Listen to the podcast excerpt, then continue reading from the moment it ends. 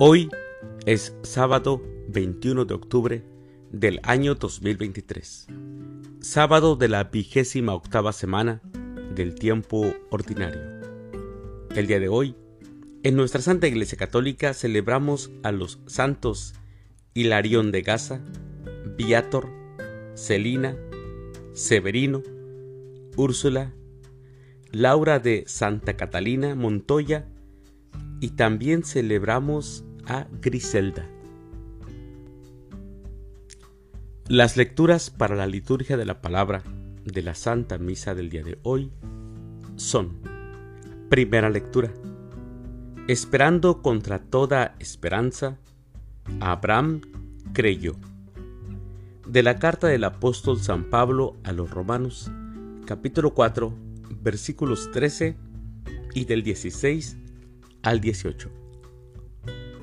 El Salmo responsorial del Salmo 104. El Señor nunca olvida sus promesas. Aclamación antes del Evangelio. Aleluya, aleluya. El Espíritu de verdad dará testimonio de mí, dice el Señor, y también ustedes serán mis testigos. Aleluya. El Evangelio es de San Lucas. Del Santo Evangelio según San Lucas, capítulo 12, versículos del 8 al 12. En aquel tiempo Jesús dijo a sus discípulos, Yo les aseguro que a todo aquel que me reconozca abiertamente ante los hombres, lo reconocerá abiertamente el Hijo del Hombre ante los ángeles de Dios.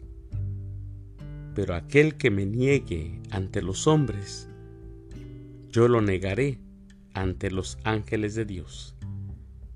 A todo aquel que diga una palabra contra el Hijo del Hombre, se le perdonará. Pero a aquel que blasfeme contra el Espíritu Santo, no se le perdonará. Cuando los lleven a las sinagogas y ante los jueces y autoridades, no se preocupen de cómo se van a defender o qué van a decir, porque el Espíritu Santo les enseñará en aquel momento lo que convenga decir. Palabra del Señor. Gloria a ti, Señor Jesús.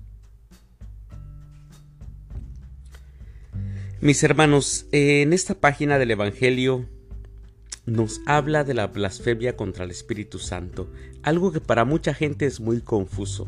Pero miren, Juan Pablo II, nuestro santo, San Juan Pablo II, lo comentaba así, así lo explicaba. La blasfemia no consiste en el hecho de ofender con palabras al Espíritu Santo. Más bien consiste en el rechazo de aceptar la salvación que Dios ofrece al hombre por medio del Espíritu Santo, que actúa en virtud del sacrificio de la cruz.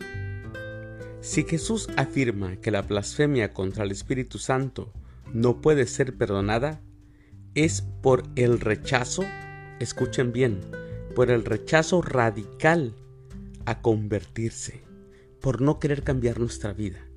Es ahí el problema. La blasfemia contra el Espíritu Santo es el pecado cometido por el hombre que reivindica un pretendido derecho, así lo pensamos, de perseverar en el mal. Cuando no queremos cambiar, cuando queremos seguir nuestra vida que llevamos en cualquier pecado cuando queremos seguir ir de pecado en pecado y no nos importa nada.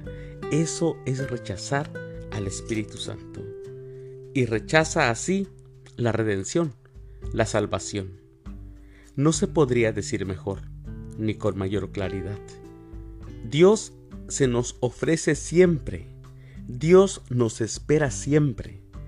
Pero si nosotros no queremos la salvación, ahí estamos rechazando al Espíritu Santo.